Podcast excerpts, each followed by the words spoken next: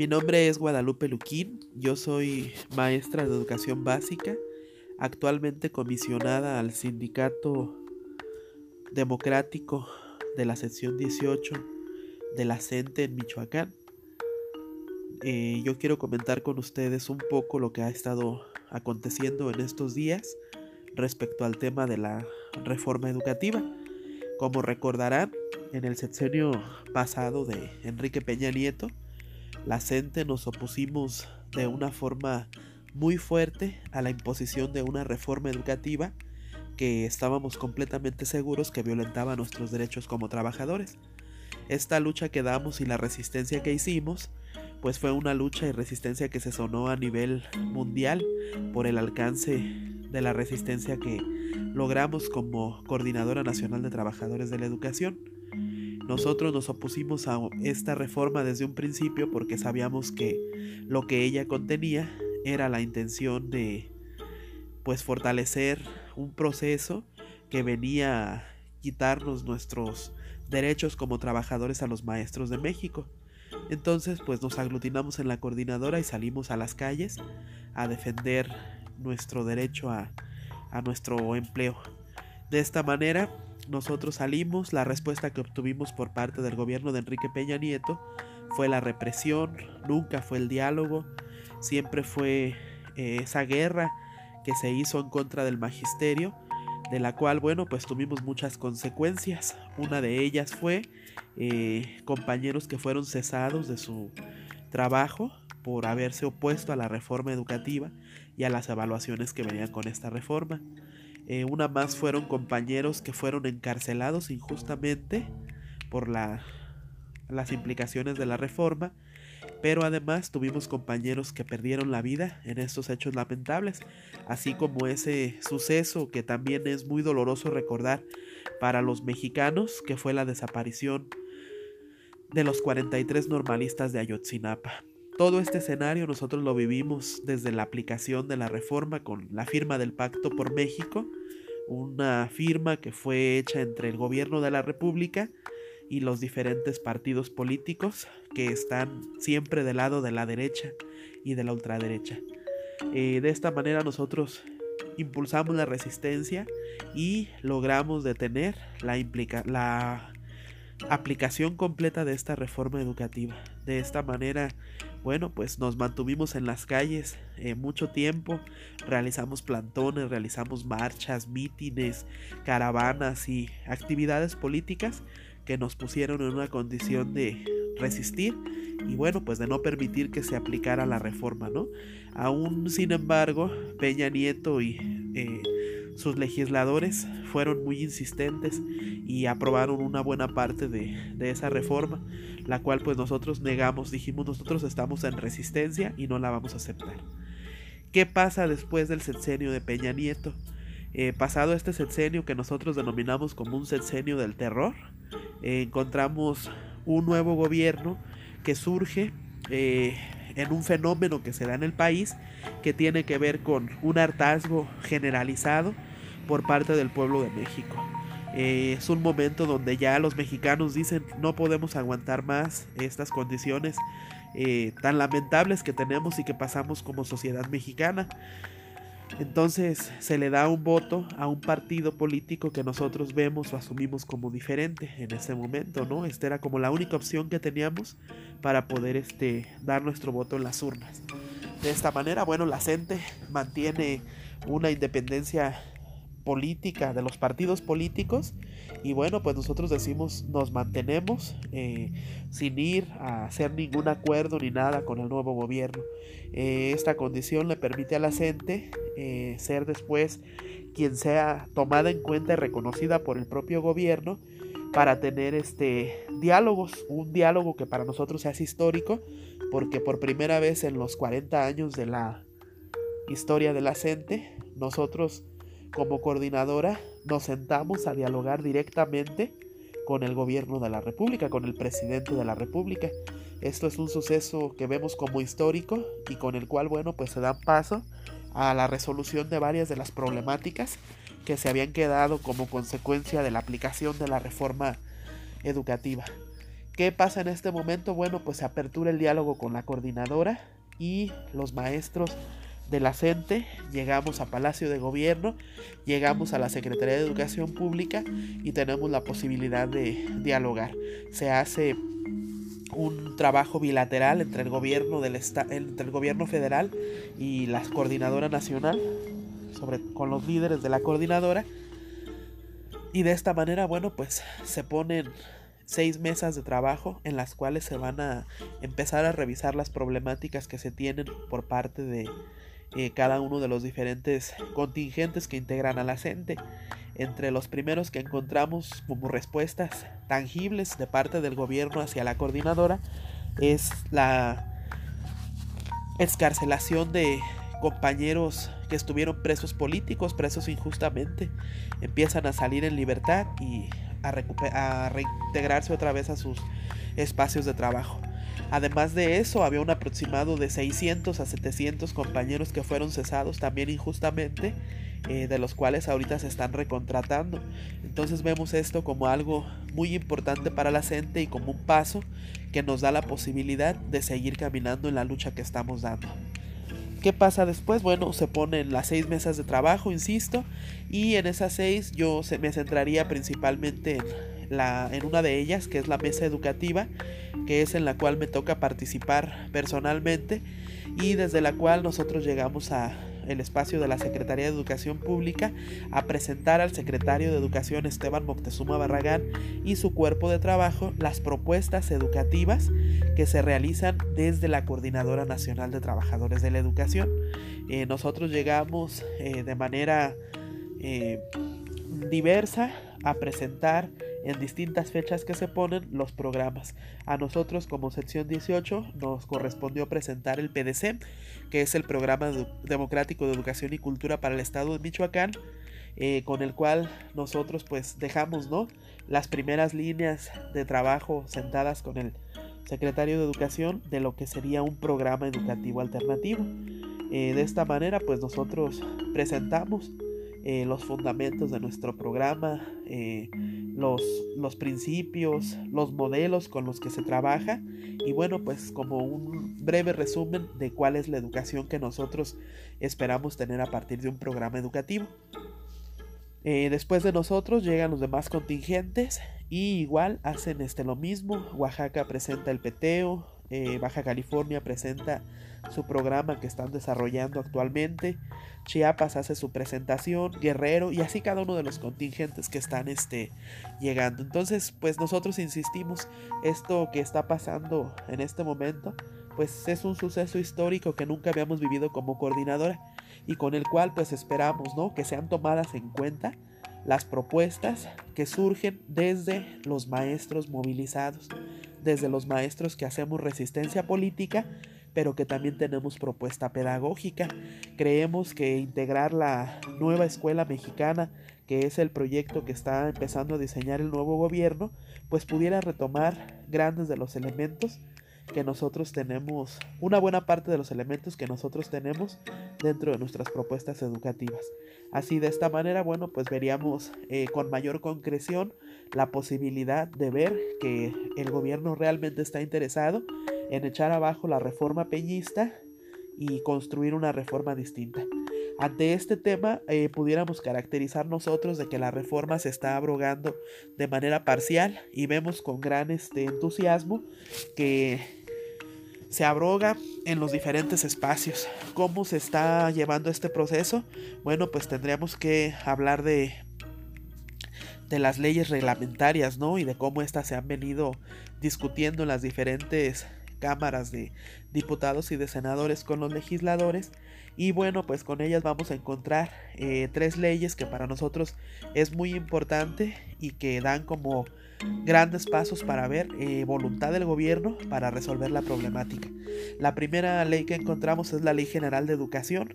Esta Ley General de Educación lo que busca es eh, quitar organismos como INIFED que se dedican al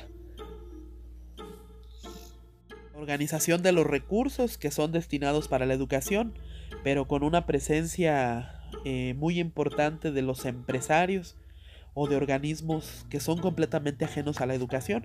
Entonces al eliminarse eh, este programa eh, se da paso a recuperar la posibilidad de que sean los maestros y los padres de familia quienes estén haciendo el trabajo para lo que sería la infraestructura de las escuelas. Con esto vemos la posibilidad de que se abran o se aperturen espacios más, ah, con más claridad o más transparentes para que pues en realidad los recursos lleguen a las escuelas que los necesiten. Eh, la siguiente ley sería eh, sobre la mejora continua de los maestros. En esta nosotros vamos a resaltar aquí la importancia de que se acaba con lo que se construyó con el organismo que se dijo autónomo en el sexenio de Peña Nieto, que fue el INEE, y ahora desaparece. Eh, con esto no quiere decir que desaparezcan las evaluaciones completamente. La evaluación eh, va a seguir. Sabemos que hay una cultura de la evaluación que se pretende aplicar en todo el mundo, pero esta evaluación tendría que tener otra característica. No sería una evaluación, así queda dentro de esta ley, que sea para eh, la permanencia de los maestros dentro de la educación, sino tendría que ser una evaluación para evaluar los procesos de enseñanza-aprendizaje. Entonces, bueno, pues estamos viendo que esa evaluación punitiva que se puso en el otro sexenio estaría desapareciendo y estaríamos dando pasos a procesos completamente diferentes. Y la tercera ley que se estaría aprobando es la Ley General del Sistema de Carrera de los Maestros. Con esta ley nosotros vemos la posibilidad de que nuevamente a los egresados de las escuelas normales se les pueda dar la posibilidad de que salgan con una plaza base como se tenía anteriormente. Eh, nosotros sabemos que antes de la reforma educativa, pues los eh, egresados de las normales tenían esta condición. A partir de la aplicación de la reforma, pues los egresados se quedaron sin esa garantía de tener una seguridad laboral o de tener un empleo, ¿no? Que les pudiera eh, proporcionar una vida digna. Entonces ahora se reapertura esta posibilidad, la cual nosotros vemos con mucho agrado y aplaudimos completamente. Dentro de esta misma ley eh, general del sistema de carrera de los maestros, también se pide que la CENTE sea partícipe para verificar que haya transparencia y claridad en la asignación de las plazas que se van a otorgar a los egresados. Eh, ¿Por qué lo pedimos así? Bueno, porque quien ha estado interviniendo ha sido la Secretaría de Educación Pública y el Sindicato Nacional de Trabajadores de la Educación, pero hemos encontrado muchas anomalías, las cuales cuestionamos y decimos es que el proceso tiene que ser más claro y más transparente para garantizar que aquellos que están estudiando y que tienen la necesidad de acceder a una plaza base lo puedan hacer. Entonces la CENTE entraría como verificadora. No quiere decir que nosotros querramos venir a tomar las plazas y a repartirlas a nuestro antojo. Esa no es la intención. La intención es velar por un proceso transparente que reconozca los procesos de escalafón que se tienen por parte de los propios egresados normalistas.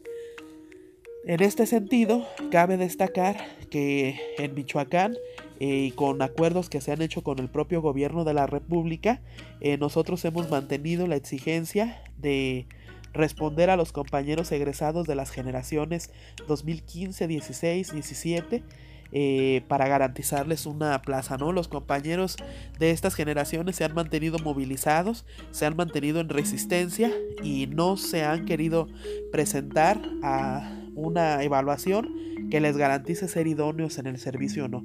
Se han mantenido en una condición de fuerza dentro de la CENTE, dentro de la sección 18. Y bueno, pues nosotros con alegría en este momento vemos que estos compañeros que estaban en esta condición, este, ahorita están en sus contrataciones. Esto es un paso muy importante que tenemos como sección 18.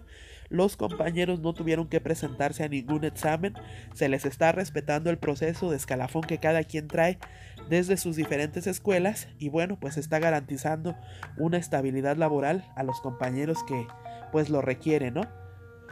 Eh, ¿Qué más estamos haciendo como maestros? Bueno, pues seguimos trabajando nosotros la parte educativa.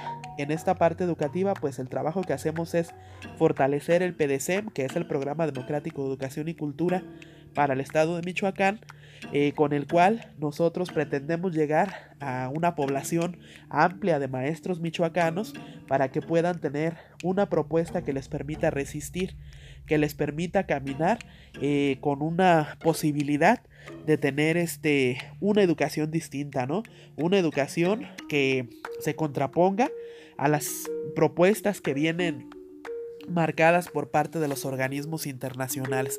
Eh, nosotros creamos una educación propia, una educación alternativa y bueno, pues ante la cual nosotros este, podemos decir que hasta este momento tenemos grandes avances, ¿no? Tenemos un programa educativo que cuenta con una malla curricular completa, que tiene un proceso de evaluación integral y de certificación que es avalado por el estado de Michoacán. Entonces los niños y los adolescentes que estudian con nuestro programa tienen una boleta que es validada por el PDCEM. Esto es algo muy importante para nosotros porque pues nos da la posibilidad de seguir trabajando con nuestras propuestas educativas y bueno pues de, de garantizar que la propuesta tenga una validez. Eh, de esta manera continuamos con la formación de los maestros, con los colectivos pedagógicos para seguir fortaleciendo nuestro hacer educativo y que los maestros tengan claridad de cuál es la educación que necesitamos como mexicanos, cuál es el proyecto educativo que nosotros vamos a fortalecer para lograr una emancipación, por ejemplo, o para alcanzar un buen vivir como nos lo planteamos desde el PDC. De esta manera es que venimos haciendo una serie de trabajos que se han dejado ver ya en diferentes este, tiempos. Recientemente tuvimos un educador popular estatal en el cual la principal discusión es cómo fortalecemos o construimos un sujeto social que pueda eh, enfrentarse al capitalismo que se vive en este siglo XXI o en esta fase no este capitalista que nosotros requerimos cuestionar, pero que requerimos tener un sujeto que pueda enfrentarse a esa realidad para poder transformarla. Entonces en ese trabajo nos encontramos. Nosotros queremos seguir fortaleciendo nuestras luchas, esperamos que el gobierno nos siga dando las respuestas que nosotros estamos pidiendo y pues nos mantenemos en alerta completamente, ¿no? Eh, proponen la formación de la escuela nueva mexicana y bueno, pues con ella vemos una posibilidad de transitar hacia otras realidades, ¿no? Por ejemplo, han sido muy insistentes por parte de las propuestas de la propia Secretaría de Educación Pública en poner una educación contextualizada, una educación que responda a las necesidades que tienen cada una de las regiones de los eh, diferentes estados de, del país. Entonces con esta forma de educación pues nosotros encontramos mucha apertura, ¿no? Y sobre todo la posibilidad de fortalecer nuestras propuestas educativas. Eh, nosotros como sección 18 trabajamos con lo que es el PDC, ya lo decía anteriormente, pero también trabajamos con el PEPOMICH, que es el programa que está enfocado directamente a la formación de los maestros y de las maestras del sector noveno de educación indígena. Ellos lo que están haciendo es recuperar la interculturalidad y las cosmovisiones de sus propios pueblos para fortalecer su cultura, pero principalmente seguir cuidando las lenguas eh, maternas que se hablan en cada una de las regiones. Eh, nosotros pues es lo que estamos haciendo actualmente. Nos falta mucho trabajo por caminar, pero bueno, pues seguimos en esta lucha, ¿no? Desde la pedagogía crítica, desde la educación popular, tratando de fortalecer nuestras propuestas educativas y esperando pues las respuestas que el gobierno nos pueda dar y también mantenernos alerta por lo que pueda pasar. Por lo pronto nosotros vemos con... Eh, gran agrado eh, la respuesta que tenemos por parte del gobierno, pero sabemos que pues no podemos confiarnos y que tenemos que mantenernos siempre en una alerta. El proceso que tenemos actualmente es un proceso de reorganización que tenemos que estar aplicando en cada uno de nuestros diferentes espacios. De esta manera pues creemos que vamos a lograr transformaciones de fondo, transformaciones del país que son las que estamos esperando y las que creemos que ya nuestro país, eh, México, requiere no para estos momentos. Eh, les mandamos un saludo, un gran abrazo a nuestros hermanos, a nuestras hermanas de los diferentes eh, países que nos puedan escuchar de Latinoamérica. Y bueno, pues que sigamos en esta lucha construyendo y fortaleciendo la patria grande, ¿no? Es lo que nosotros este, les mandamos como, como saludo y las intenciones de seguir construyendo estas alternativas educativas, estos proyectos emancipadores, estas propuestas que nos lleven al buen vivir y a recuperar eh, pues nuestras cosmovisiones como pueblos latinoamericanos. Un saludo y un agradecimiento por permitirnos eh, compartir con ustedes en este espacio.